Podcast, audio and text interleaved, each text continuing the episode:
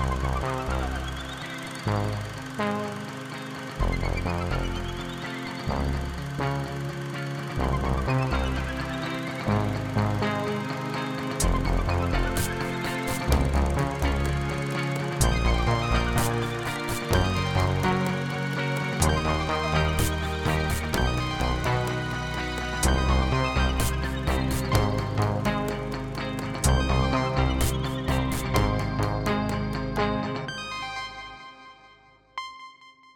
Bonjour à tous et à toutes, bienvenue dans ce 28e balado de Cinébule, le second de cette nouvelle saison.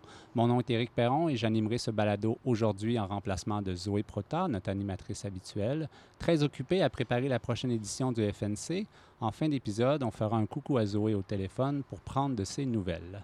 Ce sera dans le bloc FNC où Marie-Claude Mirandette nous parlera d'une section qu'elle affectionne particulièrement, les nouveaux alchimistes. Bonjour Marie-Claude. Bonjour.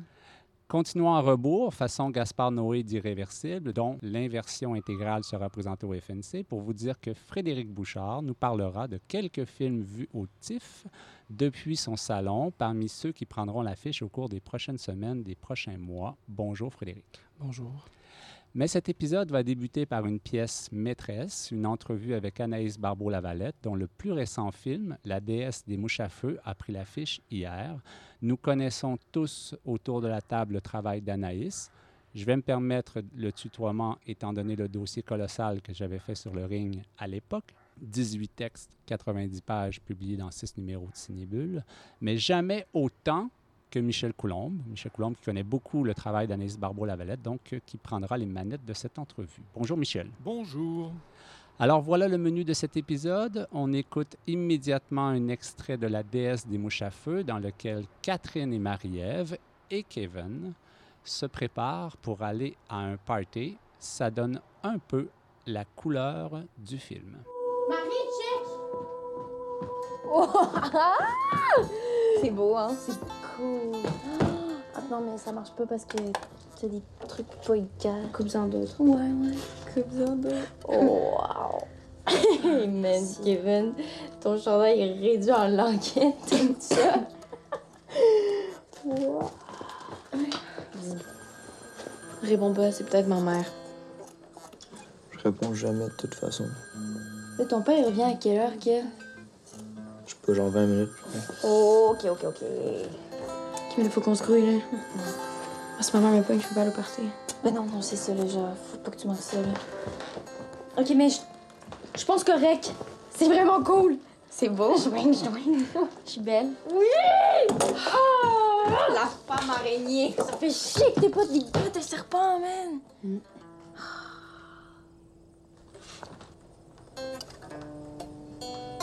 Ben non, t'es pas game.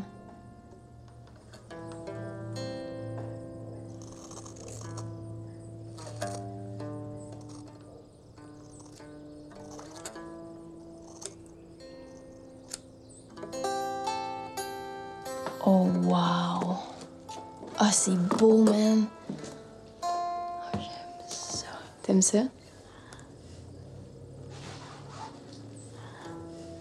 Oui, vas-y. Moi, j'aime ça. Ouais, on y va. On y va. Go,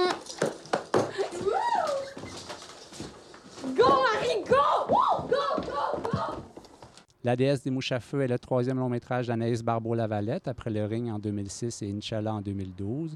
Je vous fais lecture du synopsis. Catherine traverse l'adolescence en même temps que ses parents amorcent un processus de divorce. L'exploration ne sera ni douce ni romantique, d'une dérape à l'autre. Elle vieillit dans le chaos violent et spectaculaire de l'adolescence grunge des années 90. Le film a été lancé et fort bien accueilli à Berlin au début de l'année. Sa première québécoise a eu lieu au Festival de cinéma de la ville de Québec il y a quelques jours et je vais tout de suite me prononcer. Je partage complètement les impressions du jury de ce festival où le film a remporté le grand prix de la compétition, un film fougueux, à fleur de peau, sensoriel, pour ses interprétations exceptionnelles, pour cette charge de vie bouleversante et inspirante, une réalisation magique, enveloppante et profondément humaine. Bonjour Anaïs. Bonjour, ben merci. C'est vraiment bon à recevoir.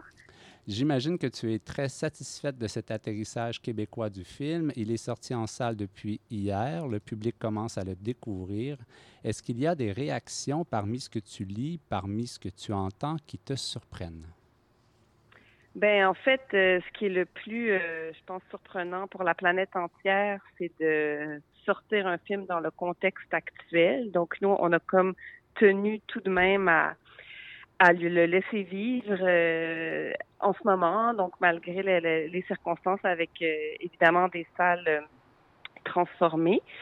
Euh, puis ça, je te dirais que c'est vraiment ce que je trouvais le plus fragilisant dans ce, dans ce second souffle-là, après un, un, Berlin euh, chaleureux euh, vécu de façon euh, en grande proximité, mettons. Euh, puis il y, a quelque chose de très émouvant, je trouve, dans, dans, dans ce geste-là. Au départ, j'étais comme euh, entre euh, une profonde tristesse de, de sortir qui était un, un, objet cinématographique sur lequel on travaille amoureusement depuis plusieurs années dans ce contexte-ci, mais en même temps, là, je trouve qu'il y a tellement une charge euh, ouais, d'amour puis de résistance, de dire ben oui, tu sais, ça fait partie des belles affaires qu'on fait, nous autres ensemble les humains, ben on offre ce film-là malgré tout, puis je sens que ça se dépose en salle dans le contexte, donc d'une façon quand même particulière, parce que c'est un film euh, québécois qui prend racine ici, parce qu'il a résonné fort ailleurs avant la pandémie, puis parce que c'est maintenant dans ce contexte-ci qu'on le sort ici. J'ai l'impression que euh, le fait de pouvoir vivre ça ensemble dans les salles, le, public le reçoit peut-être euh, différemment. Enfin, c'est sûr que c'est teinté de, de la période à travers laquelle on est en train de, de passer au cours des dernières semaines, des derniers mois, Anaïs, est-ce qu'il y a des gens qui se sont demandé doit-on le sortir en salle? Est-ce que c'est le genre de question qui euh, surgit ah ben quand, on planifie, oui. Ben oui, complètement, parce que ben, ben c'est comme tout hein, dans nos vies, c'est-à-dire qu'il y, a tellement rien de certain, alors qu'on est tellement euh, fabriqué pour euh, pouvoir prévoir l'avenir, surtout quand on il y, a un plan d'affaires derrière une sortie Tu, dis, euh, bon, il y a toujours un risque énorme, mais c'est toujours un certain risque calculé. Alors que là, on peut rien calculer. On se remet, en fait, euh, c'est un saut dans le vide. On ne sait pas si les gens vont y aller. On l'espère profondément parce qu'on pense que l'empreinte qu'un film laisse en salle est complètement différente que celle qu'un film peut laisser vécue sur petit écran. Mais ça appartient à chacun. Euh, donc, donc, donc le, vertige est immense. Puis la, la, plupart des films qui devaient sortir maintenant sont, sont, sont reportés euh, au printemps, voire à plus tard, des dates indéterminées.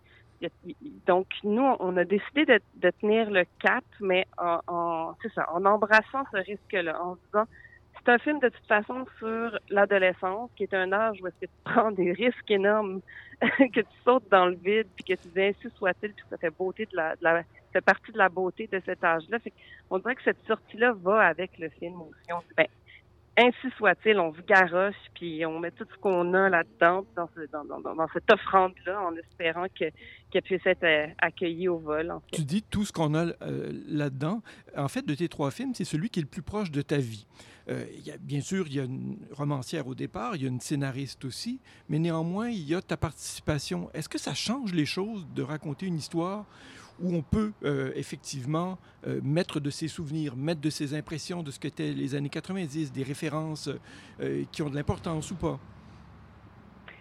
Ben, c'est-à-dire que c'est le film, j'ai l'impression, que j'ai pu faire de, de façon peut-être la plus libre ou la plus dégagée. C'est-à-dire que je, je sentais pas que je montais aux barricades pour défendre un enjeu qui était pour moi viscéral, comme ça a pu l'être sur le ring avec Hochelaga Maisonneuve, des gens que j'avais côtoyés de proche, inspirés de monde que j'aimais, puis dont je voulais comme relayer la voix ou le cri.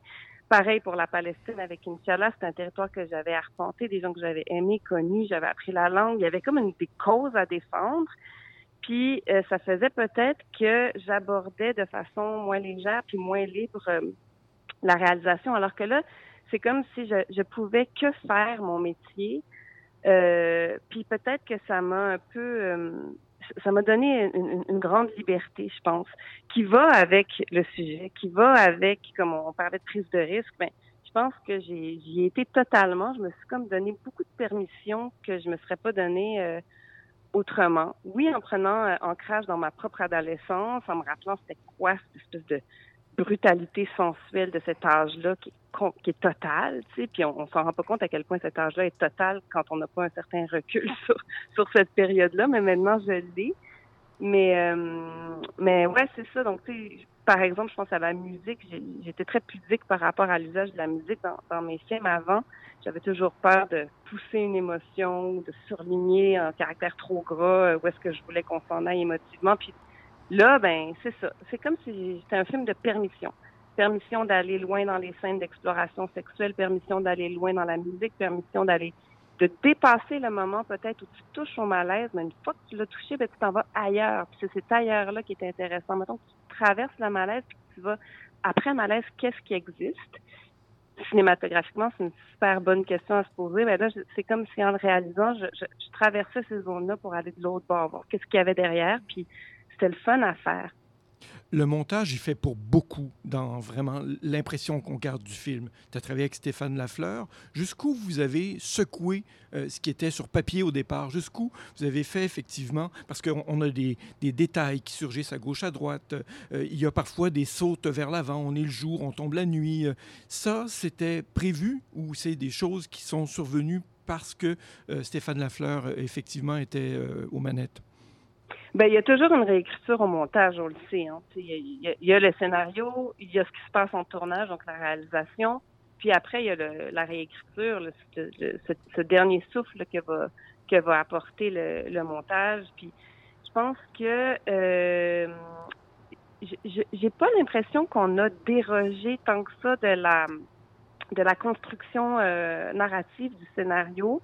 Par contre, l'impulsion poétique, euh, l'onirisme, euh, qui était à, l'image, on, avait filmé de, ces scènes-là, mais c'est une des premières choses qu'on a nommées avec Stéphane en, montage, c'est que je voulais surtout pas euh, assagir ou aplanir la, proposition. Je voulais qu'on, je voulais qu'on brasse la, cage, mais pas en termes de brutalité, mais en termes de proposition visuelle. Je laisse qu'on se permette de, de, de, oui, de, de prendre euh, vertige par moment, de, de bousculer un peu nos repères. Euh, il y a toute donc cette trame aquatique que j'avais filmée, donc des plans de, du personnage principal dans l'eau, euh, qui était pour moi super importante, mais qui était encore très très dans ma tête, qui s'est vraiment incarnée au moment du montage. On y a trouvé une place discrète en pointillé, que je pense qu'on qui est plus de l'ordre de, de, de de l'impression quand on le reçoit. Ça fait pas partie nécessairement de la, ça, de la trame narrative, mais je pense que ça, mais reste là, très important. C'est là dès le début, hein, puisque la mère est, est, présente dès le début du film. Là. Oui, c'est ça. Et d'ailleurs, dans le roman, en fait, euh, c'était pas présent de cette façon-là, mais le roman se terminait avec le, le fameux déluge du Saguenay que, que, que nous, on n'a pas préservé de la même façon dans, dans le scénario, mais j'avais envie que la trame aquatique reste là, mais plus comme pour évoquer la, la noyade intérieure du personnage principal, tu sais, qui traverse euh, plusieurs tempêtes, qui craque jamais, dont les valves se s'ouvrent jamais, elle braille pas sauf à la fin. Puis cette espèce d'accumulation de, de ces grandes vagues intérieures euh, est présente en fait autant au, montage sonore qu'à l'image, mais en pointillé. Tu évoquais la sexualité. Est-ce que c'est quelque chose de compliqué à tourner au sens où il faut négocier avec des adolescents, euh, les comédiens avec lesquels tu travailles? Euh, c'est millimétré. On, doit parler un peu à tout le monde pour savoir ce qui se fait, ce qui se montre, ce qui se montre pas, le corps dénudé, les gestes.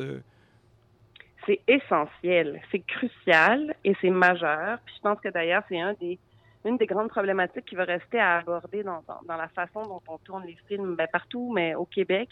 Je pense qu'il y a des, des, cinéastes qui, qui se rendent pas compte de l'importance de l'encadrement qu'on doit avoir. C'est le rôle des réalisatrices, des réalisateurs d'encadrer ces scènes-là. Tu sais, on a des cascadeurs qui viennent pour la moindre scène de bataille, la moindre taloche, là. Il y a quelqu'un qui va te la mettre en scène puis qui va être là en répétition sur le tournage pour orchestrer ça pour que ce soit fait dans un respect total.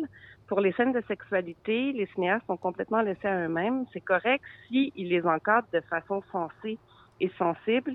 Puis évidemment, avec des adolescents, euh, c'est qu'intipler le, le, le, besoin d'un encadrement euh, sensible et précis. Donc nous, on, on, avait tout chorégraphié au corps de tour des mois avant. Donc non seulement on avait parlé de ces scènes-là, mais on les avait chorégraphié. Il n'y avait pas un geste qui était laissé, euh, évidemment, aux acteurs. Pas, pas d'improvisation possible parce que ce qui est super vulnérabilisant, c'est que si eux se retrouvent à avoir improvisé ne serait-ce qu'un petit geste, une main posée là ou un habit qu'on enlève à tel moment, euh, c'est comme si euh, je les obligeais, malgré eux, à raconter un peu leur, leur vision de la sexualité, leur intimité.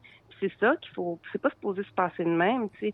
La personne qui doit être vulnérable dans ces scènes-là, c'est le cinéaste ou la, ou la cinéaste, c'est-à-dire que c'est beaucoup plus ton dessin ou ta représentation de la sexualité qui est mise en scène, pas la leur. Donc ça, c'était super important pour moi puis, et pour eux. Puis on avait vraiment euh, préparé ça bien, bien à l'avance, ce qui fait que ça, ça enlève pas de vertige quand tu arrives pour faire ces scènes-là. C'est des scènes quand même qui sont vraiment délicates à tourner, mais on, savait exactement ce qu'on s'en venait faire. Donc, c'est, on les fait, puis on savait pourquoi on les faisait ces deux scènes, celles qui restent dans le film, parce qu'il y en a d'autres qui n'ont pas été dans le film finalement. C'est des scènes qui sont là, une pour raconter le bourgeonnement du désir, la découverte de cet immense sentiment quand tu découvres que toi, tu peux susciter du désir chez quelqu'un d'autre et vice-versa. C'est énorme comme découverte dans une vie. Puis l'autre, ben, c'est les premiers, euh, la, première rencontre physique, rencontre sexuelle et amoureuse avec un avec un gars dans, dans, le cas du personnage de Catherine. Donc, euh, c'est des, des moments immenses dans une vie, donc c'est des scènes justifiées. Donc, c'est sûr que ça aide aussi à à les ancrer puis à sentir qu'on les fait pour la bonne raison. Le film est classé pour quel âge? Pardon? C'est quoi le classement pour l'âge? 13 ans et plus. Oh, ben tu dois être contente. Je suis très contente. Parce que moi, quand. pas moi, quand ah non, mais moi, quand j'ai vu le film euh, la, la, première fois, je me suis dit, oh, il y a violence conjugale, il y a quand même des scènes assez explicites, euh, il, y a, il, y a, des drames assez terribles. Mais tu dois être très contente parce qu'il y a des cinéastes auparavant qui se sont battus justement pour que des, euh, des films aussi crus. Ben, je ne dis pas qu'il n'y a pas fallu qu'on en discute avec la régie. Il y a eu des discussions. Euh, mais ceci dit, euh, il y, a beaucoup de films qui ont été classés 13 ans et plus où la sexualité est soit tournée en dérision, ou soit euh, c'est parce qu'il y a des scènes, des scènes très trash ou très violentes. Euh, Puis là, on, on, moi, je pense, en fait, j'ai travaillé avec plein d'ados, là, si je pensais que ça pouvait heurter ou blesser n'importe qui de cet âge-là, j'aurais jamais incité pour que ce soit 13 ans et plus, mais je pense qu'au contraire, ça peut ouvrir des, des portes pour engendrer des discussions essentielles. On a toujours une espèce, une espèce de chapeau pour protéger ces, cette tranche d'âge-là, mais je pense qu'ils veulent pas être protégés, cette gang-là. Ils ont, le goût qu'on qu'on jase avec eux pour ce qu'ils sont, puis ils sont rendus dans un point tournant où ils sont bien plus enracinés puis bien plus adultes qu'on pense. Je pense que ce genre de film-là peut aider justement à, à déclencher des discussions essentielles qu'on évite parce qu'on ne sait pas comment les aborder. Puis dans un autre opinion, c'est associé à tel jeune parce que si justement euh, il y a euh, des ados qui vont le voir puis qui se retrouvent confrontés à des questionnements sur la drogue, sur la sexualité, sur justement des divorces qui dérapent puis qui se passent tout croche, ils peuvent appeler à cette ligne-là qui est ouverte. Qui, les, gens sont disposés 7 jours sur 7, 24 heures sur 24. Donc, on, on s'est quand même baqué pour pas abandonner un spectateur qui aurait besoin de jaser après euh, sans filet. Là, OK. Alors, euh, on va poursuivre avec toi, Anaïs, dans un instant, mais on va écouter un deuxième extrait de ton film.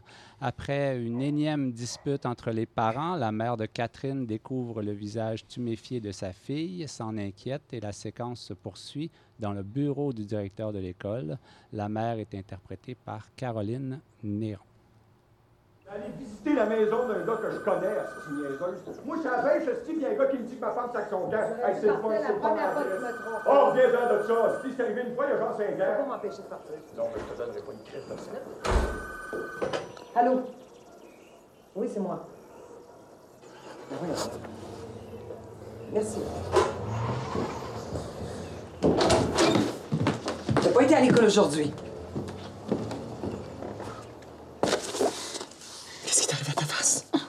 Oh mon Dieu, tu t'es fait violer. Regarde l'autre. Mais qu'est-ce qui est arrivé? Rien. C'est qui? C'est qui? Ouch.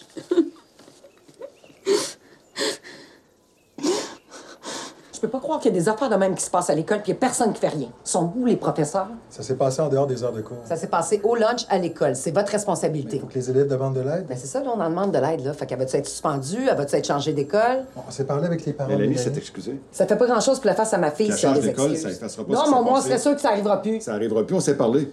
Parce que là, moi, je sais pas, là. Je l'envoie-tu ma fille à une école de Mongol, c'est ça? Bon, OK, madame, s'il vous plaît, là. Ça ne fait pas sauter d'en face du monde de même! C'est ce qu'on appelle un choix champ gauche. Euh, C'était inattendu quand même, euh, parce que, bon, on connaît les castings. là. Il y a des euh, emplois pour certaines comédiennes et, et dans cette génération-là, des noms qui s'imposent. Euh, et, et le film correspond finalement à une forme de renaissance pour Caroline Néron. Alors, l'idée du champ gauche, euh, ça te séduisait? C'est venu de la personne qui s'occupait de la distribution? Ça s'est passé comment? Eh ben, en fait, c'était pas une idée d'être champ gauche ni de provoquer, euh, vraiment pas. Là, c'est, en lisant le roman, puis oui, avec euh, Muriel Laferrière, puis euh, Marie-Claude Reptaille avec euh, laquelle elle travaille, on, on brainstormait sur qui on voyait en audition. On a vu beaucoup d'actrices, effectivement, comme tu dis, confirmées, euh, qui auraient pu s'imposer, mais, mais il y avait quelque chose dans le roman, dans ce personnage-là de la mère, qui avait déjà une été une ancienne mannequin aux États-Unis, qui, tu sais, on se pourquoi on va pas vers un profil qui est pile sur le X de cette mère-là? Puis on, réfléchissait, puis à un moment donné, le nom de Caroline est sorti. Puis, puis moi-même, j'y croyais à moitié. Je me disais, voyons donc, puis on s'en va là, mais bon, pourquoi pas la voir? Elle est venue en audition, puis là, j'ai été extrêmement troublée parce que euh, c'était tellement elle.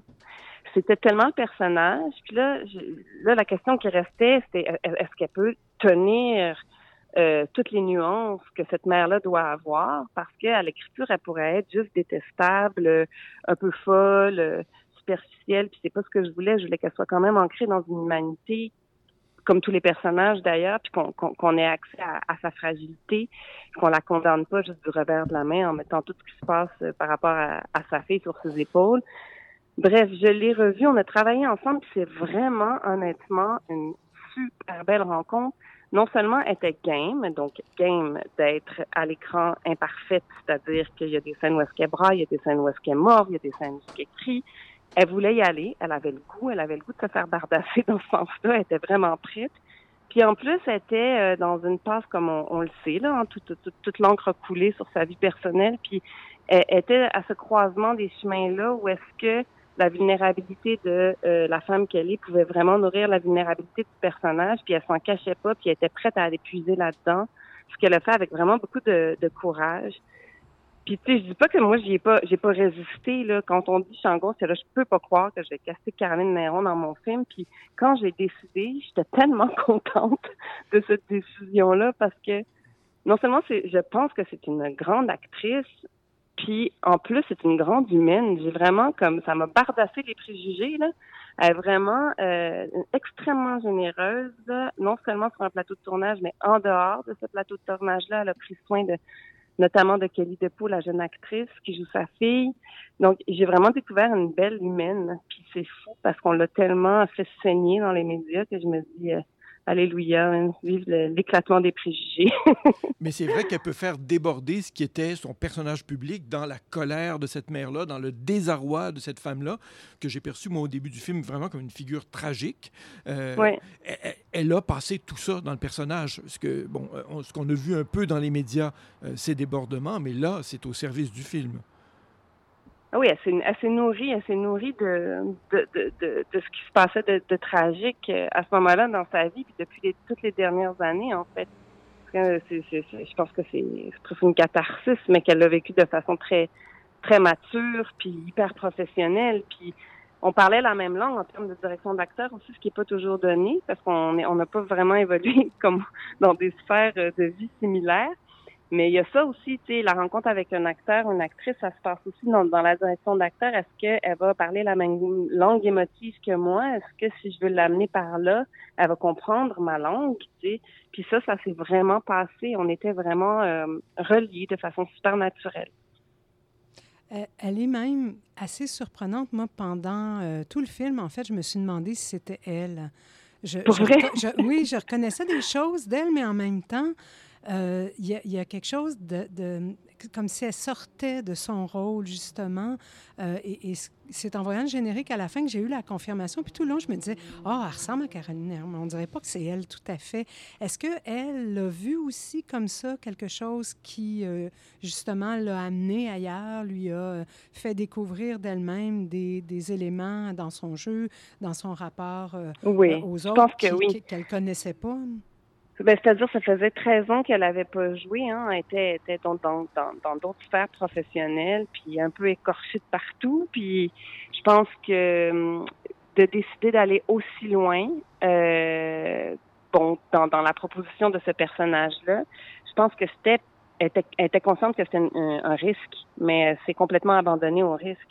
Puis, euh, puis c'est ça, je pense, qui fait que qu'elle est super enracinée puis super bonne dans, dans ce film-là, puis méconnaissable, mais méconnaissable parce qu'on ne connaît qu'une image d'elle. Puis là, à partir de maintenant, on dirait que, je sais pas, il y a quelque chose de, de beaucoup plus vaste dans cette femme-là. C'est comme si on venait de dégager plusieurs de ces horizons auxquels on n'avait pas accès parce qu'on les avait juste pas regardés. Et, quand on l'a choisi, enfin quand tu l'as choisi, euh, tout de suite tu l'as installé avec Kelly DePau qui était déjà euh, associée au film, parce qu'il faut quand même ouais. qu'il y ait quelque chose, une énergie entre ces deux-là. Ah oui, oui, ça c'est juste, puis c'est ce que j'ai fait d'ailleurs pour tous les personnages. J'aime parler d'un casting comme d'un comme d'un système solaire, tu sais, parce que je pense pas que tu choisis les acteurs parce qu'ils sont nécessairement les meilleurs pour jouer tel personnage. Il faut qu'ils vibrent l'un par rapport à l'autre. Puis là, il fallait que je trouve mon soleil. Mon soleil, c'était Catherine, donc Kelly de peau. Puis autour d'elle, il fallait que je construise le reste de la constellation. Mais c'est ces personnages-là, ils n'existent pas tout seuls, ils existent en relation avec elle qui est centrale.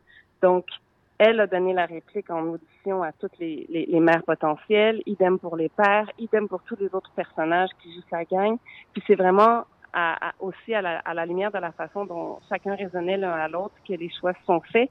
Puis Kelly, ce qui est extraordinaire, c'est que euh, elle connaissait aucune des actrices qui étaient là, elle n'est pas euh, particulièrement intéressée par le milieu culturel. Puis euh, donc ni euh, aucune des actrices, même des grandes actrices confirmées qui sont passées là, elle savait pas c'était qui. Caroline Néron non plus, elle savait pas c'était qui. Mais quand je lui ai demandé c'est laquelle ta laquelle tu choisirais pour être ta mère, elle dit ben elle, là, la blonde là, euh, qui fait des lunettes, là, c'est elle que j'aimerais qu'elle soit ma mère. fait que moi, j'avais un kick, mais là, quand elle m'a dit ça, euh, c'est sûr que ça a comme. Ça confirmait. Mon, mon, désir. Ouais, c'est ça. Je, je, sais qu'au début du. Euh, avant le début du tournage, en fait, tu as réuni euh, tes jeunes, euh, ta, ta, gang, là, ce que tu avais formé ouais. comme, comme ensemble. Quand tu les regardais ensemble, c'est surtout des filles, quelques garçons, euh, est-ce que tu les trouvais très différents de ce que ce qu'étaient les jeunes de ta génération? ça dépend dépend desquels, mais euh, en même temps, ce qu'on a de, de, ça va être un petit peu triste à nommer, mais je dirais que ce qu'il y a de commun, euh, même si évidemment on est on est dans des sphères hyper différentes, notamment euh, les années 90, c'était pas pas de réseaux sociaux, pas de cellulaire, pas d'écran, c'est quand même ça change quand même quelque chose par rapport au, au rapport à l'autre, puis au désir d'être en gang, puis aux besoins du groupe. Là. Mais autrement, tu sais, le No Future des années 90, là, il y avait quand même quelque chose d'un peu nihiliste de la mort de Kurt Cobain. Euh, euh, puis c'était nihiliste euh, léger dans le sens où c'était quand même euh, c'était un peu à la mode, tu sais. Ouais. Sauf que y a, dans, dans les jeunes de, de, de 16-17 ans maintenant, c'est plus relativement à, à, à l'urgence climatique, mettons, à ce qui se passe là, au No Future, mais de pour vrai, là, de façon très ancrée, ils se demandent vraiment euh, ce qui va arriver d'eux euh, adultes. Ils se demandent, la plupart ne veulent pas faire d'enfants parce que ils, ils comprennent pas dans quel monde cet enfant-là va pousser. Fait que, par rapport à le, le, rapport au, au, au, désespoir, puis le rapport au désir de, de pousser dans ce monde-là, il y a, il y a quand même une résonance euh, d'un autre ordre, mais quand même. Mais une chose, en tout cas, que, que, que, que de les rapprocher de moi, on a fait ça plusieurs euh, plusieurs exils à la campagne, à ma maison euh, en gang pour qu'on pour qu'on crée des liens avant le tournage, parce que c'est super important pour moi qu'on soit une gang avant le jour 1 du tournage. Puis ça a vraiment euh, ça a marché. Là. Je pense qu'il y a beaucoup de films qui ont gagné grâce à ces exils-là. Mais euh, je me rendais compte, euh, qu'est-ce que j'allais dire? Moi, j'ai comme perdu le fil. Mais en fait, Euh, ju- juste terminer sur ce que tu as évoqué tout à l'heure, euh, il y, a un pla- Ouais. il y a un plaisir quand même à tourner, pas de cellulaire, pas de Facebook dans l'histoire. Euh, ça, ça change complètement la dynamique entre les personnages. Oui, ça change la dynamique entre les personnages. C'est-à-dire que le être ensemble, tout à coup, il est palpable. C'est est concret, hein? Il est dans la peau, ouais, c'est ça. Ceci dit, ça enlève pas les, les profonds vertiges, puis les, les, les vides intérieurs, puis il y a un personnage dans le film qui, qui, qui a ça, là, qui a une solitude inhérente, même s'il est au milieu du groupe, il, il, il reste en orbite, tu sais. Fait que ça, après, ça, ça, ça appartient à, à chaque trajectoire. Anaïs, on te remercie pour cette entrevue. Ben, ça me fait plaisir. Merci à vous. On espère que les gens seront nombreux à aller voir le film en salle et que ce film va rester longtemps à l'affiche, malgré, euh, ben, en fait, étant donné la Ou situation. grâce, euh, Grâce. effectivement, euh, à Voilà. cette nouvelle situation. Merci Ah beaucoup. ouais, Merci beaucoup, aussi, ben, Anaïs. Je croise les doigts. Merci beaucoup à vous. À bientôt. Bye.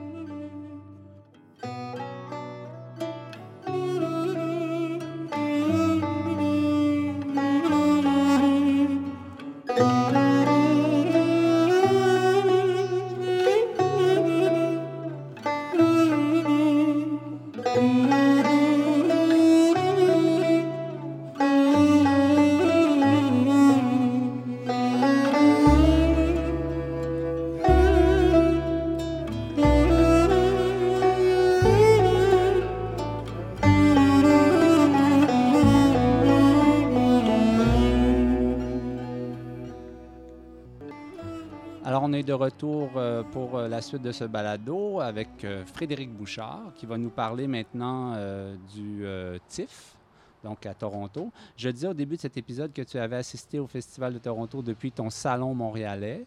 Quelques impressions d'abord sur ton expérience en ligne, une diffusion retenue par plusieurs événements cinématographiques en 2020. Exact. Donc, si on se souvient bien, en juin dernier, le TIFF avait annoncé que sa 45e édition en serait une hybride, justement. C'est le festival, euh, ce festival-là a été le- d'ailleurs le premier à en faire l'annonce et le premier à exécuter euh, cette formule-là.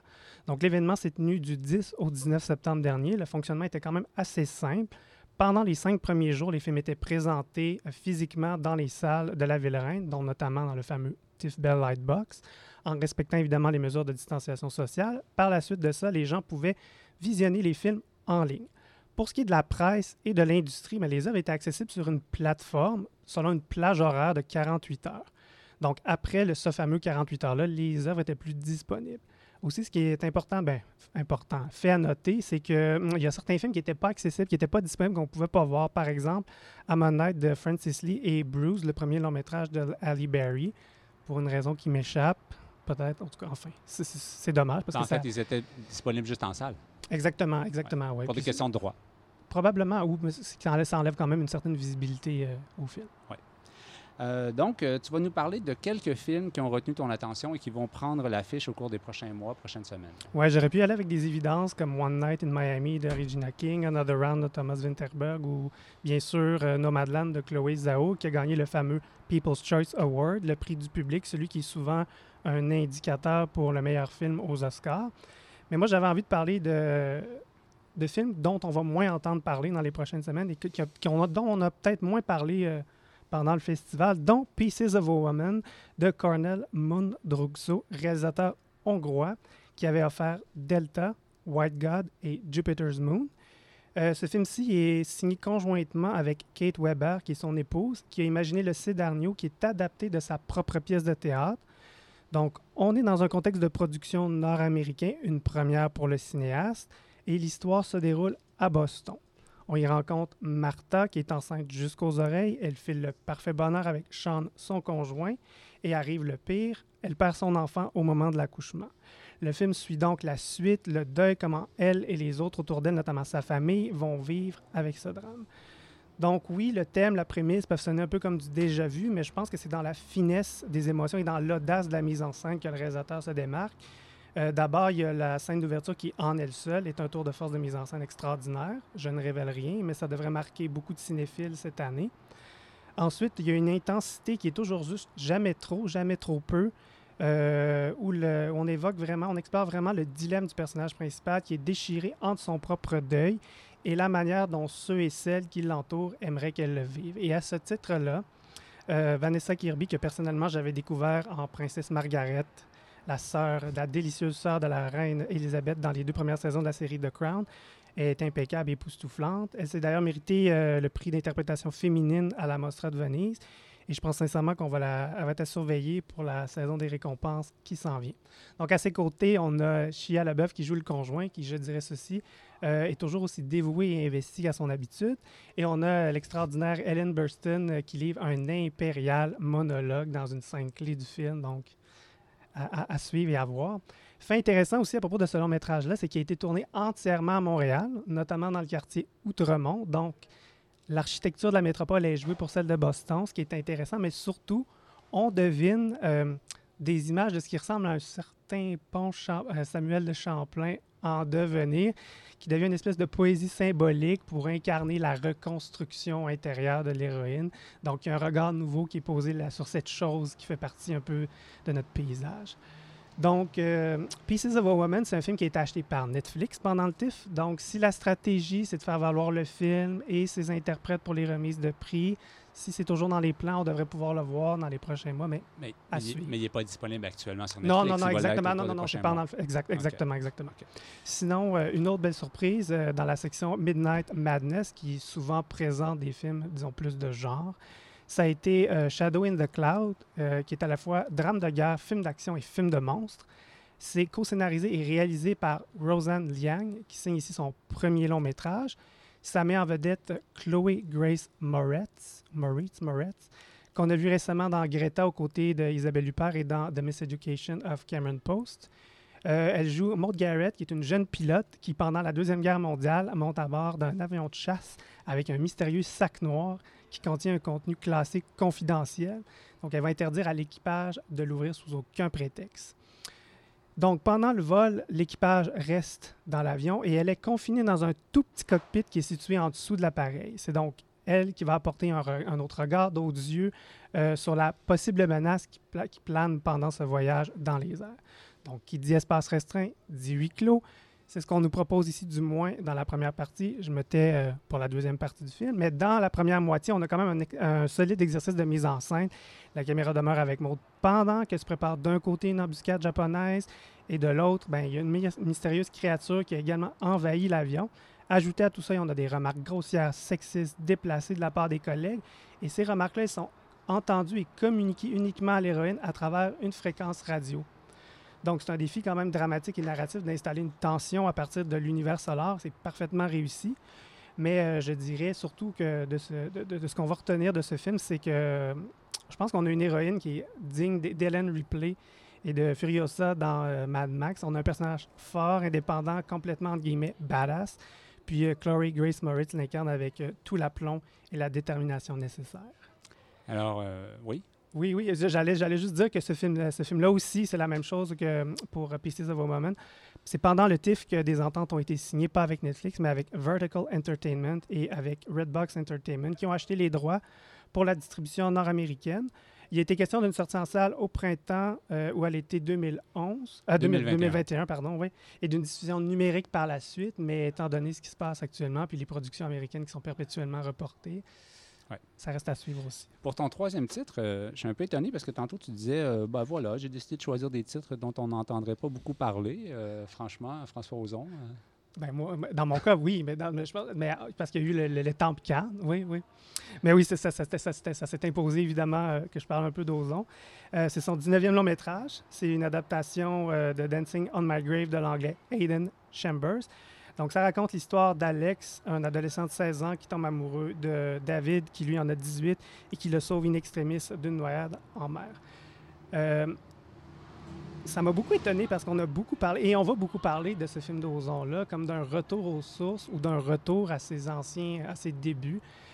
Alors que si on se souvient de, des amants criminels de sitcom, de Goutte d'eau sur pierre brûlante, c'était une époque qui était surtout marquée par la provocation. Et euh, dans Été 85, il n'y a pas grand-chose de très provoquant, sauf si on pense qu'une idylle entre deux jeunes garçons, c'est provoquant, quoique. Enfin. Mais oui, non, mais moi, je, je pense plutôt que le, le- ce rapport-là au début, au début d'Ozon vient du fait que le personnage principal d'Alex euh, est, euh, constamment obsédé par, avec la, la, question de la mort. Et ça, ça fait des parallèles avec les premiers films d'Ozon, surtout euh, ses courts-métrages. Et évidemment, avant de voir le film, ben, j'avais vu la bande-annonce. Euh, je m'étais laissé séduire par toutes ces images euh, du soleil de la Normandie, des balades à moto, euh, de la trame sonore très 80. Et j'étais prêt bon, à y aller avec cette romance adolescente pendant les années 80. Mais évidemment, c'était bien mal connaître Ozon parce qu'évidemment, il nous raconte plus, parce qu'il veut nous parler d'un thème qu'il qui chérit depuis longtemps, c'est-à-dire la création. Donc, je divulgue absolument rien. Le film commence avec un drame et après ça, euh, ben, c'est avec des flashbacks qu'on nous raconte euh, ce qui s'est passé. Ajouté à cela, on a une voix off qui est celle D'Alex, pardon, oui, d'Alex, qui, euh, qui va commenter, qui va raconter ce qui s'est passé. Et ajouté à cela aussi, euh, ben, Alex, c'est un personnage qui, disons, est très habile avec les mots. Et son professeur de littérature, euh, qui est joué par euh, Melville Poupeau, un autre habitué euh, des films d'Ozon, va euh, lui suggérer de mettre sur papier son, son, sa version des faits. Donc, ce qui va se mettre en... Là, en ce moment, il va y avoir, avoir des questionnements sur comment, comment je deviens un personnage dans mon propre récit, comment pas en faire trop, comment ne jamais oublier le spectateur. Donc, ça devient une mise en abîme du processus créatif, chose qu'il avait déjà fait aussi dans, euh, dans La Maison, dans Angel, puis dans euh, Swimming Pool. Sauf qu'ici, la valeur ajoutée, je dirais que c'est que, hum, comme on est dans un récit très intime, qui est celui du, de la première peine d'amour, ça fait de ET 85 un film extrêmement personnel et surtout très touchant. Puis, euh, évidemment, c'est agrémenté euh, de la pointe d'humour qu'on connaît d'Ozon et euh, c'est réussi aussi sur ce côté-là. Celui-là, on va pouvoir le voir plus rapidement parce qu'il y a une date de sortie confirmée au Québec. C'est distribué par Axia Film. Ça prend l'affiche le 13 novembre. Mais pour les impatients, j'en aurais été un. Euh, il va être possible de voir été 85 dans le cadre de, du Festival Cinémania qui va se dérouler du 4 au 22 novembre dans une version aussi hybride. hybride. Alors, euh, merci beaucoup, Frédéric. Et, la preuve pour euh, tous les gens qui nous écoutent que nous sommes à l'extérieur, eh bien oui, vous entendez des voix en arrière-plan. Tu peux nous dire, franchement, ben, là, t'as escamoté, là, mais Frances McDormand dans, Ah, dans Nomadland. C'est ce qu'on veut savoir. hein. Oui, est-ce qu'elle est aussi formidable qu'on Oui, l'a dit, oui, puisque le film oui. a remporté le Grand Prix à Venise? Ben, a été- moi, je l'ai préféré dans Nomadland que dans euh, Three Billboards and Ah, Missouri. vraiment? Oui, ben, c'est un rôle plus, un petit peu plus en retenue. Mhm. On voit moins Oui, l'autre est excessive, je, euh, je crois qu'elle est. euh, en sortant, on voit, on voit la, la personnalité de Francis McDormand sortir un peu. Là, ici, c'est vraiment plus en retenue.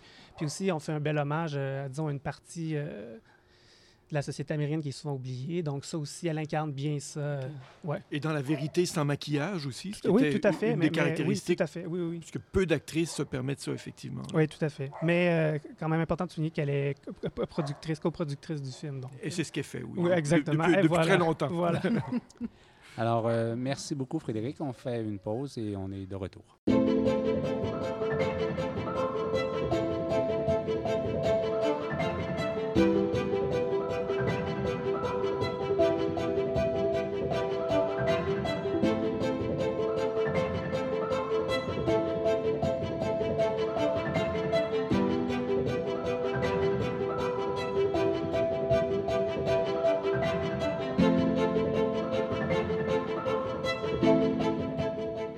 FNC approche à grands pas du 7 au 31 octobre, une version plus longue, sans doute aidée par l'option hybride de l'événement. On pourra le demander tout à l'heure à Zoé.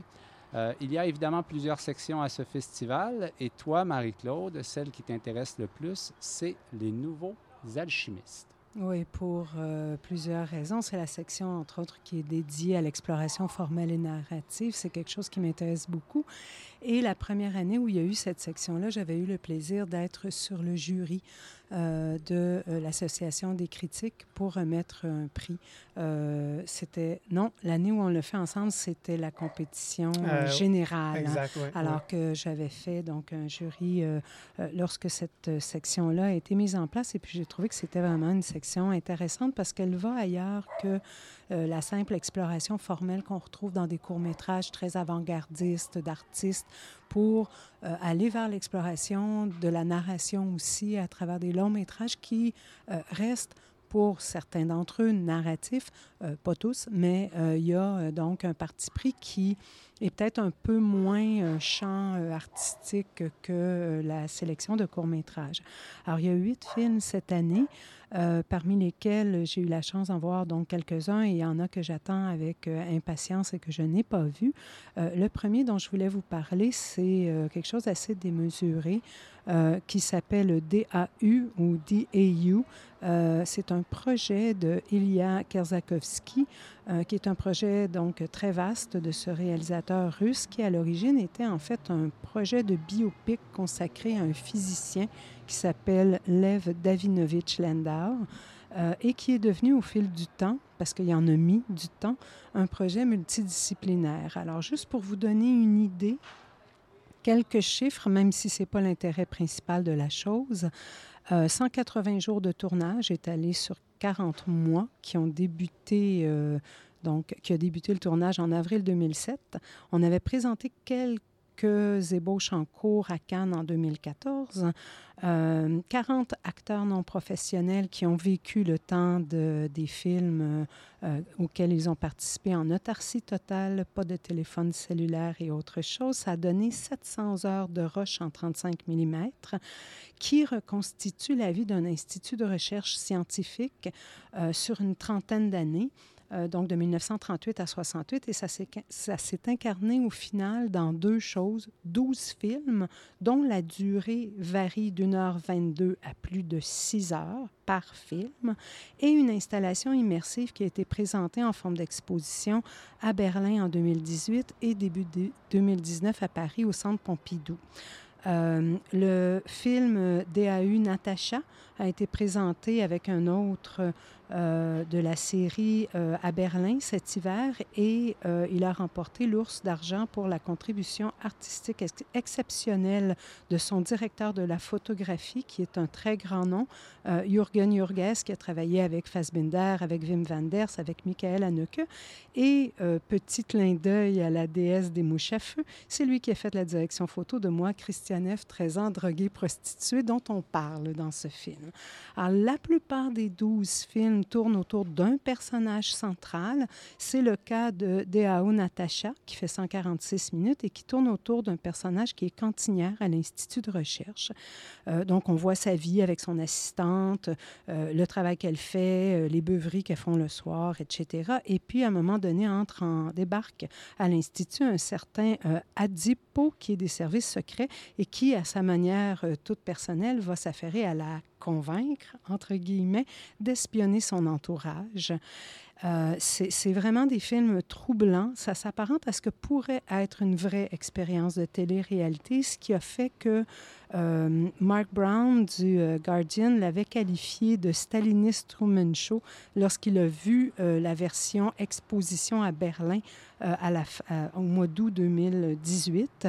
Ça m'a rappelé certains aspects, par exemple, de docu-fiction de Peter Watkins, comme Punishment Park de Bomb ou bien La Commune. C'est violent, c'est brutal, c'est cru, c'est explicite, euh, c'est euh, graphique, comme on dit en anglais. Il y a certains films qui sont 18 ans et plus. Euh, c'est souvent éprouvant, en particulier le segment qui s'appelle Dégénération, qui a été présenté à Berlin, qui ne sera pas à Montréal et qui, à mon humble avis, allait au-delà de ce qui est tolérable, autant en termes de durée, 6 heures 9, que de violence. J'ai regardé quelques extraits seulement, pas l'ensemble. Euh, donc, c'est une, expérience dont on ne sort pas indemne, qui est dérangeante et qui fait euh, ressentir euh, vraiment de l'intérieur le fonctionnement d'un régime totalitaire. Euh, c'est troublant en même temps parce que c'est formellement extrêmement beau avec des images léchées, euh, magnifiques. Et je pense que la fascination esthétique, en tout cas, moi, je l'ai ressenti comme quelque chose, une expérience coupable, de me délecter de quelque chose qui est si horrible en termes humains. Et je pense que c'est ça, entre autres, qui a fait réagir beaucoup, beaucoup la presse, qui est vraiment euh, extrêmement polarisée. On a reproché même au réalisateur une démarche dans son dispositif même de totalitarisme. Ça euh, a contribué à la controverse, mais en même temps, on peut le prendre comme un, une espèce de point de départ pour une réflexion sur les effets à la fois de la violence physique et psychologique du totalitarisme. Alors, je dirais, euh, tout ça, c'est vraiment euh, assez fascinant euh, et, et c'est pas pour rien qu'on est un peu frileux peut-être à ce genre d'expériences qui sont dérangeantes et confrontantes dans le monde d'aujourd'hui. Alors, le segment de Natacha, il est présenté qu'en festival. Il sera donc visible en salle, j'imagine, mais je n'ai pas trouvé. À l'Impérial. à l'Impérial. Et les autres segments, on peut les voir sur le site euh, du projet qui est euh, dau.com euh, et c'est 3 dollars par film. Puis quand un film fait 6 heures, 3 pièces, c'est bien investi. Mais une mise en garde quand même, âme sensible s'abstenir, c'est vraiment pas pour tout le monde. C'est trash par bout, c'est épouvantable. D'autres titres? Alors, euh, j'en ai, ai, pris deux, trois euh, comme ça en vrac. Un que j'ai eu la chance de voir de Peter von Goethem, Night Has Come. Euh, C'est un, un, film futuriste dans une société dystopique. La population est menacée par un virus qui attaque le cerveau et qui fait disparaître, efface les souvenirs et la mémoire. Euh, après avoir développé un remède à ce virus, en recueillant et en archivant la mémoire des citoyens, l'État va les obliger à se conformer à un certain protocole antiviral. Et je me suis dit que ça résonnait un peu dans le contexte actuel, euh, puis qu'on n'a pas besoin d'être euh, adhérent aux théories complotistes euh, délirantes qu'on entend de ces jours-ci pour garder un esprit critique vis-à-vis -vis de ce que l'État nous dit que l'on devrait faire. Et ce que j'ai trouvé particulièrement beau dans ce film, c'est que c'est un collage. En fait, c'est un film de found footage qui recycle des images du passé. Il a travaillé euh, à partir des archives de, cinémathèque, de la Cinémathèque royale de Belgique, pardon, et je trouvais que le format et la technique de montage rejoignaient euh, cette idée de, euh, de, de, la manière dont on va euh, reconstruire la mémoire à partir de euh, segments individuels et collectifs de la mémoire des individus, alors que là, on le fait avec la mémoire du film, du cinéma. Euh, c'est du très, très, très beau noir et blanc avec des films d'archives fabuleux.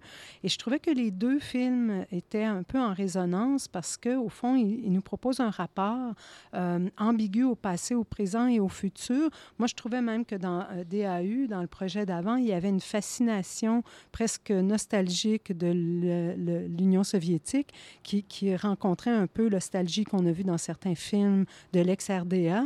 Et là, il y a tout un travail, comment le, le passé euh, peut nous réparer du futur euh, qui n'est pas encore arrivé. Je trouvais que c'était quand même assez intéressant. Euh, très, très rapidement, deux films que, que, je veux voir sur grand écran, donc je ne les ai pas vus. J'ai vu pour chacun des segments euh, quand même assez importants. Euh, le premier de Johan Johansson, qui est un musicien célèbre, qui est décédé il n'y a pas longtemps et qui avait été euh, mis en nomination pour plusieurs de ses bandes originales, notamment pour Le Sicario de Denis Villeneuve. Il a fait un film qui s'intitule Last and First Man, qui est un 70 minutes euh, filmé en 16 mm noir et blanc, euh, muet, euh, et qui filme en fait des, des monuments qu'on appelle des spomenici ou des spomenics, selon qu'on le dit dans la langue ou pas. Ce sont des monuments brutalistes qui ont été érigés sur les lieux, sur des sites de massacres et de camps de concentration.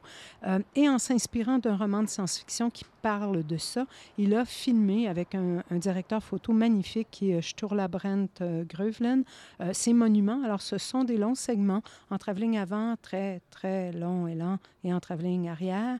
Et c'est narré par Tilda Swinton avec une voix fabuleuse et fantastique. Euh, pour finir, un film que je vais aller voir avec délectation, c'est Maggie's Farm, euh, qui est un film de James, James Benning, qui est un des grands noms de l'avant-garde américaine, euh, qui fait un film euh, sur l'Institut artistique où il travaille, le California Institute of the Arts. C'est 84 minutes sans parole en 24 plans fixes de 30 de 3 minutes 30 pardon, chacun euh, et euh, qui, fait l'éloge de ce qu'on pourrait appeler le slow cinéma. Euh, J'aime beaucoup cet homme, alors je ne peux que vous encourager à le découvrir. Les deux derniers sont en ligne seulement. Alors voilà pour la section Les nouveaux alchimistes. Michel, tu vas surveiller deux choses, toi, particulièrement. Oui, en fait, exactement ce qui se passe en ligne. Euh, du côté de FNC Explore, il y a deux événements gratuits. Un qui m'apparaît très curieux et, c'est la poursuite de quelque chose qui a déjà été euh, amorcé avec Vincent Morissette, quelqu'un qui a beaucoup de talent, euh, qui a travaillé avec Arcade Fire, par exemple, à faire des, euh, clips toujours assez étonnants, qui a plus d'une fois travaillé avec l'Office national du film. Ça s'appelle Moto Live. ce sera en ligne et ce sera donc en direct de son appartement et des rues de la petite patrie. Des milliers d'images, semble-t-il, une histoire de fantômes. Tout ça ensemble donne quelque chose d'assez curieux dont j'en sais pas davantage, mais néanmoins, on pourra voir ça gratuitement chez soi. Et puis, il y a aussi euh, le couple Michel et Uri Crano, euh, qui, euh, bon, on peut voir d'ailleurs un de leurs films sur le site de l'ONF. C'est des cinéastes d'animation. Ils vont offrir une classe de maître. leur film d'animation sur le site de l'ONF, c'est Terre d'écueil, remarquable. Et là, ils ont remporté le grand prix de la section réalité virtuelle à Venise. Donc, ce sera présenté au Centre Phi. Ça l'a déjà été récemment. Mais donc, ça s'appelle Le bourreau chez lui. Et il y aura cette rencontre avec eux. Euh, ils travaillent au Danemark, qui viennent d'Israël, mais bon, je crois qu'on peut dire international, puisque souvent avec le Canada. Bon, merci Michel. Il y a, euh, moi, je, vais particulièrement suivre la section euh, Temps zéro. J'avoue que le synopsis du nouveau Quentin Dupieux est assez intriguant. Donc, allez, allez découvrir ça sur le site du FNC. Donc, il y aura le cinéma impérial, mais il y aura également beaucoup de films en ligne. Donc, euh, on fait une courte pause et on parle à Zoé Prota, donc euh, directrice euh, de la programmation.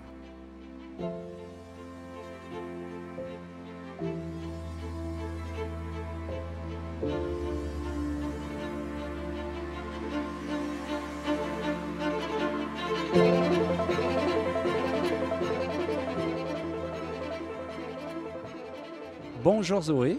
Bonjour. On ne voulait pas te faire attendre en ligne 15 minutes, alors tu n'as pas entendu tout le mal que l'équipe a dit du festival dont tu es la directrice de la programmation. Ah non!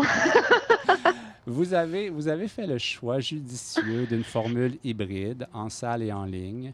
Pour la programmation, il y a la question des droits liés au mode de diffusion, mais est-ce que cette formule affecte le type de film qu'on retient? Ah, la grande question. Euh, je crois que c'est quelque chose sur lequel on va se pencher euh, dans les prochaines années. Ça va pas se terminer cette année parce que je pense que euh, malgré le fait qu'on fasse vraiment une situation particulière cette année, l'aspect virtuel des festivals de cinéma va peut-être euh, se pérenniser. En fait, on va revenir à la salle, c'est sûr, mais peut-être qu'on va, certains festivals feront le choix aussi d'avoir encore une programmation en ligne. Donc, bref, je pense que la, la, la réflexion sur la programmation euh, traditionnelle versus programmation virtuelle euh, n'est vraiment pas prête d'être réglée tout de suite. On va, on va y réfléchir. Euh, en ligne, c'est possible des fois de prendre certains risques de programmer certaines œuvres qui euh, euh, poseraient des questions, à savoir quand on euh, quand on veut remplir une salle, par exemple, on se dit bon, euh, on y pense, les films qu'on va programmer en salle, en ligne, des fois on peut avoir envie de prendre un risque de plus, de programmer quelque chose qui pourrait aller trouver un public niche, étant donné que les gens n'ont pas à se déplacer. Donc, euh, il y a toutes sortes de choses. Euh, il peut y avoir le contraire aussi. Il peut y avoir des films qu'on hésite à programmer en ligne parce qu'on se dit, ouais, mais ce film-là, euh, sans la salle, l'expérience n'est vraiment pas la même. Euh, heureusement que nous, cette année, on a pu avoir la possibilité de faire les deux. Donc, ça nous a enlevé euh, un gros, euh, une grosse épine du pied. En tout cas, on croise les doigts. Donc, oui, c'est tout à fait passionnant comme question et je pense que tous les programmateurs de festivals du monde entier n'ont pas fini de se pencher là-dessus. Alors, tu as un film danois qui m'intrigue, celui de Thomas Winterberg avec Mads Mikkelsen, Another Round. Tu l'as vu? Tu peux m'en dire quelque chose si c'est le cas? Oui, euh, Druck, Another Round, euh, moi j'aime beaucoup le cinéma de, Winterberg et je trouve qu'avec ce, dernier opus, il est vraiment, euh, c'est vraiment, c'est vraiment son essence. Il est vraiment revenu à quelque chose d'absolument excellent. c'est un film qui est à la fois extrêmement accessible, extrêmement, c'est vraiment un film pour tout le monde, mais d'une excellente qualité. Donc on est vraiment face à du grand cinéma populaire dans le cas de, Druck. mais on y retrouve aussi l'essence de Winterberg, c'est-à-dire que Winterberg, qu'est-ce qu'il fait dans son cinéma, même si on remonte à la période de, de Dogme 95, qu'est-ce qu'il fait? Il aime faire des expériences, des expériences avec ses personnages, des expériences sur la race humaine, sur les relations humaines. Donc, ce qu'il fait, c'est qu'il place ses personnages dans une situation expérimentale euh, et il observe euh, qu'est-ce que ça donne sur les relations humaines. Donc là, on est face à un groupe de professeurs de secondaire, quatre amis euh, qui sont à la croisée des chemins, qui se posent beaucoup de questions sur la vie, qui sont plus ou moins dans un état semi-dépressif et il, il met un, élément perturbateur qui est l'alcool. Euh, qu'est-ce que ça donne quand on est toujours, quand on a toujours un petit pourcentage d'alcool dans le sang? Est-ce que vraiment l'être humain est plus performant? Est-ce que l'être humain est moins timide? Est-ce que l'être humain ose plus? Est-ce qu'il est plus créatif? Qu'est-ce que l'alcool va catalyser dans ce groupe d'amis? C'est un très beau film sur l'amitié. Euh, c'est à la fois drôle et tragique, euh, avec des acteurs sublimes. Euh, voilà, vraiment un, un super film. Frédéric? Euh, on s'en était parlé un peu cet été, mais ça a été quoi votre réflexion par rapport à la disponibilité en fonction des territoires pour les films en ligne? Par rapport à la géolocalisation exact, des films ouais. en ligne? Exact, oui. Euh, ben ça, ça a été une, une, une, grosse question, évidemment, parce que quand on veut euh, proposer une programmation en ligne, euh, c'est formidable de pouvoir espérer euh, toucher un plus large public. Donc, c'est sûr que c'est très chouette de pouvoir se dire, bon, on, on, on, casse un peu les frontières, les déplacements. Euh, mais la grande question aussi est technique, c'est-à-dire que qu'est-ce qui est possible techniquement au niveau euh, géolocalisation aujourd'hui? Les avis divergent. Euh, je ne suis pas une spécialiste, mais nous avons opté pour une géolocalisation nationale, donc canadienne, parce que c'était ce qui semblait, dans le cas présent, le plus sécuritaire, le plus comment je pourrais dire, euh, mettons, on, pouvait promettre une géolocalisation nationale sans problème. Une géolocalisation par province, ça semble poser des problèmes techniques et on voulait vraiment être le plus transparent possible et le plus, euh, le plus inclusif possible. Donc, euh, en espérant évidemment pouvoir rejoindre des nouveaux publics. J'aimerais ça qu'on parle un peu euh, d'une nouveauté dans votre programmation. C'est le Cinéparc où il va y avoir une nuit Mad Max, une présentation de Shining. J'aurais voulu que tu nous parles un peu du choix du lieu. Euh, pourquoi ce lieu-là? Est-ce qu'il a est-ce qu'il y a une raison? Est-ce qu'il y a quelque chose de particulier? C'est quand même un aéroport euh, ouais. qui est en dehors de... Euh, bon, les, les, les, gens vont beaucoup marcher pour aller au FNC est, habituellement, physiquement. C'est loin du -hmm, centre-ville. -hmm. Alors, euh, pourquoi?